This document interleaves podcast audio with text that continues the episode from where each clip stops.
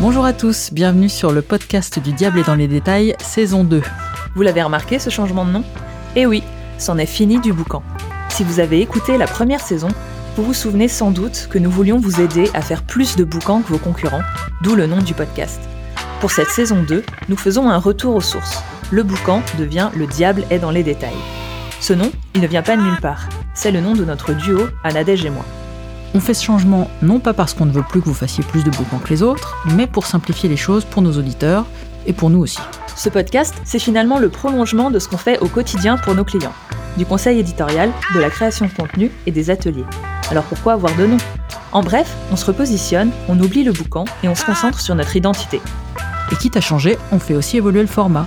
Un jeudi sur deux, un épisode court vous présentera en 5 minutes un conseil, un éclairage ou une bonne pratique pour passer rapidement à l'action. Et tous les deux mois et demi, nous prendrons de la hauteur accompagnés d'invités avec 4 épisodes plus longs, propices à s'interroger sur le contenu, ses tendances et ses évolutions.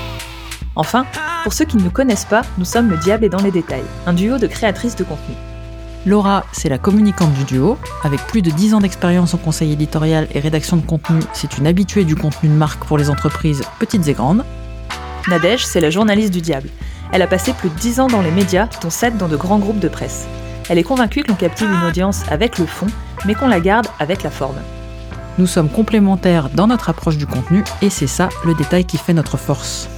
C'est tout pour aujourd'hui. On vous donne rendez-vous la semaine prochaine pour le premier épisode. On a hâte et on espère que vous aussi. À très bientôt.